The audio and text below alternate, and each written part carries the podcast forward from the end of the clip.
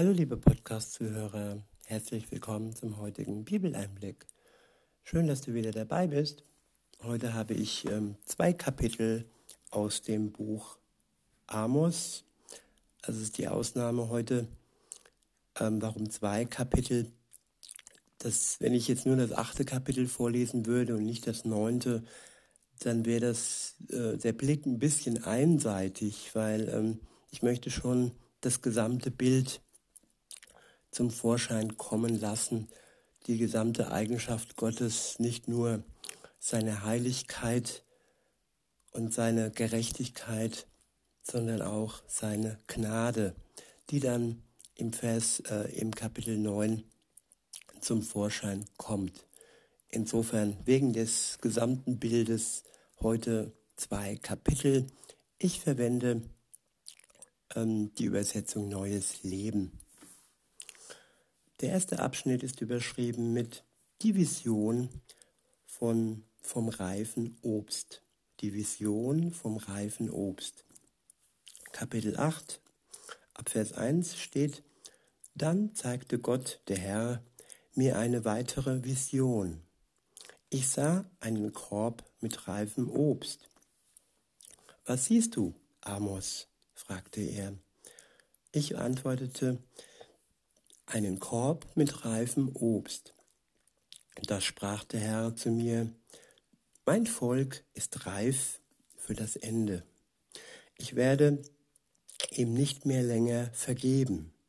An jenem Tag wird, wird man Klagelieder, Klagelieder im Palast hören. Der Boden wird überall mit Leichen übersät sein. Dann wird Totenstille herrschen spricht Gott, der Herr. Hört zu, ihr, die ihr die Not, die Notleidenden tretet und die Bedürftigen in diesem Land vernichtet. Ja, Gott spricht hier wirklich die Sünder direkt an, die Menschen, die die Notleidenden treten und die Bedürftigen vernichten. Gott spricht ja die Sünde an und er ist heilig und er kann die Sünde nicht einfach so unter den Teppich kehren und darüber hinweg schauen. Nur wer heilig gerecht vor Gott steht, der kann mit ihm und vor ihm treten. Und das geht nicht, wenn man mit der Sünde behaftet ist. Aus diesem Grund ist Jesus für uns gestorben am Kreuz. Er starb, damit wir ohne Sünde vor Gott, dem Vater, treten können. Er kann uns erlösen, er kann uns frei machen und wieder reinigen von der Sünde durch sein Blut, das er für uns vergossen hat. Weiter heißt es in Vers 5, ihr könnt es kaum erwarten, dass der Sabbat vorüber ist und die Feiertage vorbei sind, damit ihr wieder handeln könnt. Ihr messt das Korn mit falschem, mit falschem Maß und wiegt es auf gefälschten Wagen.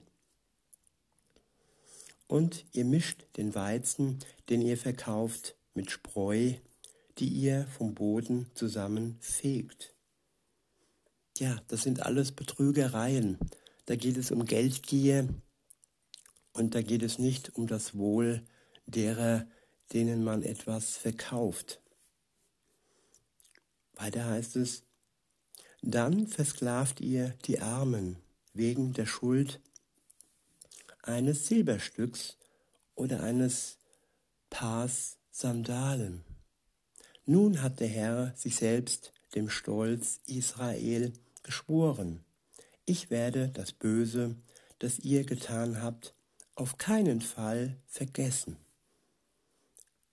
Ja, stolze Menschen, hochmütige Menschen werden irgendwann fallen. Und Gott kann unsere Sünde nicht vergessen. Er kann sie durch Jesus aus der Welt schaffen, wenn wir sie bereuen, wenn wir sie vor ihn bringen aber wenn wir das nicht tun, kann er sie nicht vergessen. Weiter heißt es in Vers 8, muss nicht die Erde beben wegen eurer Untaten und werden nicht alle Menschen trauern. Das Land wird sich erheben wie der Nil bei seiner Flut. Es wird sich heben und senken. An jenem Tag, spricht Gott der Herr, werde ich die Sonne schon mittags untergehen und die Erde verfinstern, während es noch hell ist. Genauso sah es aus, als Jesus am Kreuz für uns gestorben ist. Auch da verfinsterte sich die Sonne schon mittags. Und das zeigt, dass Gott ja immer ein gutes Ende hat und dass er die Menschen niemals aufgegeben hat. Weiter heißt es, ich werde eure Feste in Trauer verwandeln und eure Freudenlieder in Klage. Ihr werdet Trauerkleidung tragen und euch die Häupter scheren, zum Zeichen eures Kummers. Ihr werdet trauern, als ob euer einziger Sohn gestorben wäre. Ja, der einzige Sohn Gottes starb für uns. Und das ist ja das gute Ende, das Gott geschaffen hat für die Sünder, die bereuen und ihre Schuld sich eingestehen. Weiter heißt es, das wird ein bitterer Tag sein. Die Zeit wird kommen, spricht Gott der Herr, da ich einen, eine Hungersnot ins Land schicke, aber nicht Hunger nach Brot und Durst nach Wasser, sondern den Hunger nach dem Wort des Herrn. Die Menschen werden in alle Himmelsrichtungen aufbrechen und das Wort des Herrn suchen. Sie werden hierhin und dorthin laufen, doch sie werden es nicht finden. Welch ein Geschenk ist es doch, dass wir heute, hier und jetzt sein Wort finden können, dass wir es wirklich zu Hause, ähm, ja, wie einen Schatz, ähm, ja, verwahren und auch lesen und in uns aufnehmen können. Sein Wort in der Bibel. Weiter heißt es, schöne Mädchen und attraktive junge Männer werden an jenem Tag vor Durst nach dem Wort des Herrn zusammenbrechen. Sie, die jetzt noch die Götzen von Samaria, Dan und Beersheba anbeten und bei ihrem Namen schwören, werden fallen und nie mehr aufstehen. Ja, Götzen anbeten das sind tote Gegenstände oder sogenannte Götter, die keine Macht haben und nur von einer Kraft kommen, nämlich von der bösen Kraft des Teufels. Und all diese Menschen, die diese Götzen anbeten, werden fallen und nie mehr aufstehen, wenn sie nicht zuvor bereuen, bevor die Zeit der Gnade zu Ende geht. Im neunten Kapitel ist der erste Abschnitt überschrieben mit die Vision von Gott am Altar. Ab Vers 1 steht, dann sah ich in einer Vision, wie der Herr am Altar stand. Er sprach, zerschlag und zerschmettere die Säulen des Tempels, so dass das Dach auf das Volk, das darunter steht, stürzt. Diejenigen, die diese Katastrophe überleben, werden in der Schlacht fallen. Keiner wird entkommen. Wer an seiner Sünde festhält, wird vor Gott nicht entkommen. Er ist ein gerechter und heiliger Gott, der uns nicht in unserer Sünde so annehmen kann. In Vers 2 heißt es, und wenn sie sich bis zum Totenreich durchgraben so werde ich sie eigenhändig heraufziehen. Und wenn sie bis in den Himmel hinaufsteigen, werde ich sie herunterholen. Und wenn sie sich auf dem Gipfel des Karmel verstecken, werde ich sie dort suchen und aufgreifen. Ja, wir verstecken uns gerne und wir denken, wir könnten Dinge verbergen. Das mag sein, dass wir das vor Menschen können, dass wir Menschen betrügen, belügen und ihnen die Wahrheit vorenthalten können und uns selbst auch manchmal belügen und betrügen. Aber das geht nicht vor Gott. Ihn kann man nicht betrügen und belügen und man kann sich auch nicht vor ihm verstecken. Weiter heißt es, und wenn sie auf dem Meeresgrund Zuflucht suchen, werde ich die große Schlange hinterher schicken, die sie mit ihrem Biss töten soll. Und wenn sie ins Exil verschleppt werden, werde ich dem Schwert befehlen, sie dort zu töten. Sie haben meine volle Aufmerksamkeit, aber nicht zum Guten, sondern zum Unheil. Gott schenkt den Menschen, jedem einzelnen Menschen volle Aufmerksamkeit. Ob dies nun zum Guten oder zum Unheil äh, ist, liegt in uns. Wir haben es in der Hand, ob unser Leben sich zum Guten wendet, wenn wir ja Jesus vertrauen wenn, wenn wir unsere Schuld uns eingestehen, wenn wir uns von ihm ja ohne Vorleistung erlösen lassen und das nur weil ja, weil er so gnädig ist und weil er uns liebt.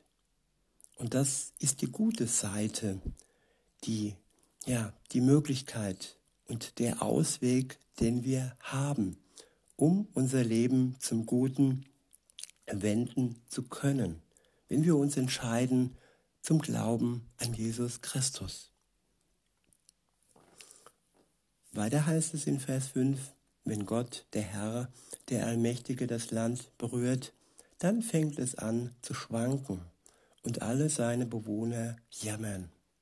Dann erhebt der Boden, dann erbebt der Boden, hebt und senkt sich wie der Nil zur Zeit seiner Flut, der den Himmel und die Erde geschaffen hat, der das Wasser aus den Meeren herruft und es als Regen über dem Land niedergehen lässt. Herr ist sein Name. Glaubt ihr Israeliten etwa, ihr seid mir wichtiger als die Kuschiter? fragt der Herr. Ich habe euch aus Ägypten geführt aber habe ich nicht genauso viele, genauso viel für andere Völker getan? Ich habe die Philister aus Kreta und die Aramäer aus Kir geführt. Aus Kir geführt. Ich, Gott, der Herr, richte meine ganze Aufmerksamkeit auf dieses sündige Königreich, um es vom Erdboden zu vertilgen. Aber ich will das Geschlecht Israel nicht ganz ausrotten, spricht der Herr. Und das hat er immer so getan. Das hat er bei der Sinnflut getan.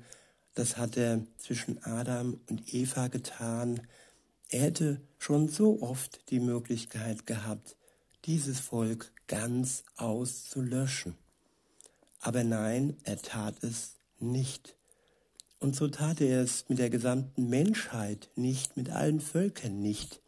Und so ist die Zeit der Gnade bis heute, bis hier und jetzt noch nicht zu Ende. Wir haben die Möglichkeit, zu ihm umzukehren und unser Leben einer guten Wende zuzuführen. Weiter heißt es, denn ich habe befohlen, dass das Haus Israel von den anderen Völkern umhergeschüttelt wird, so wie Getreide in einem Sieb geschüttelt wird und doch kein Korn verloren geht. Ja, wir werden hin und her geschüttelt. Und das Schütteln dient dazu, dass die Spreu vom Weizen getrennt wird.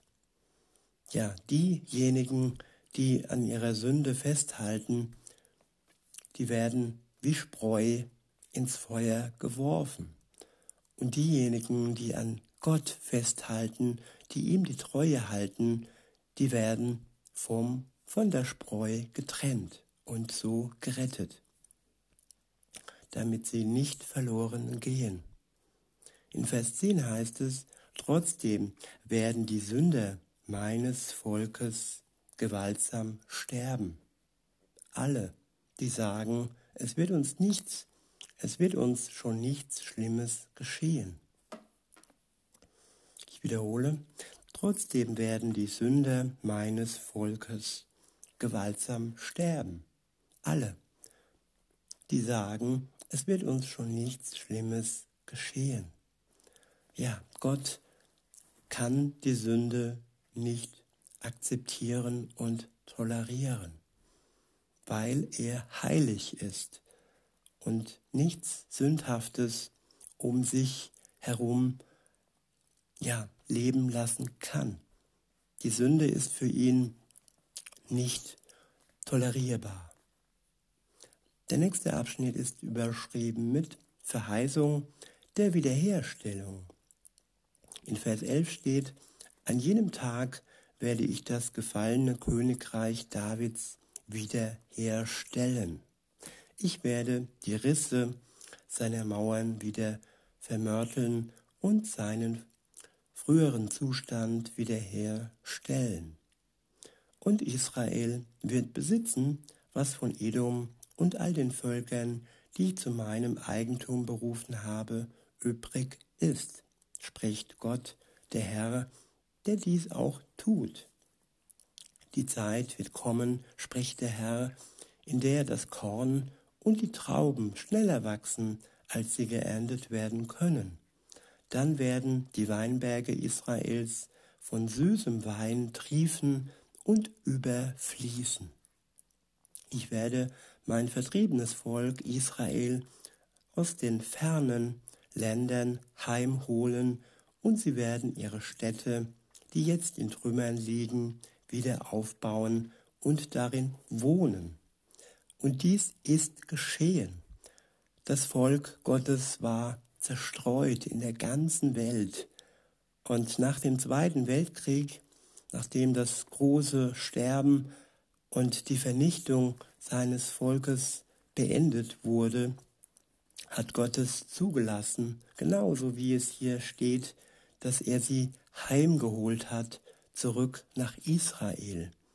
Die Gründung des Staates Israel stand unter dem Segen Gottes. Und sein Volk steht auch bis heute unter seinem Segen. All die, die sich der Sünde abgeschworen haben und ihm die Treue halten. Weiter heißt es, sie werden Weinberge und Gärten pflanzen, sie werden ihre eigenen Feldfrüchte essen und ihren eigenen Wein trinken. Ich werde sie fest einpflanzen in dem Land, das ich ihnen geschenkt habe, spricht der Herr, euer Gott. Dann werden sie nie mehr ausgerissen werden. Das Land Israel wurde dem Volk Gottes, den Juden, geschenkt. Auch wenn der Mainstream und all die Medien uns vorgaukeln, ähm, die Juden wären Besatzer, nein. Sie leben da, wo man ihnen, ja, das Land, wo Gott ihnen das Land geschenkt hat. Und er wird auch uns ein Land schenken am Ende der Zeit, Jesus hat uns eine Wohnung bereitet für die Zeit, wo er uns dann zu sich holen wird. In diesem Sinne wünsche ich uns, dass wir ihm treu sind, durchhalten und uns immer wieder von ihm neue Kraft schenken lassen. Ich wünsche euch noch einen schönen Tag und sage bis denne.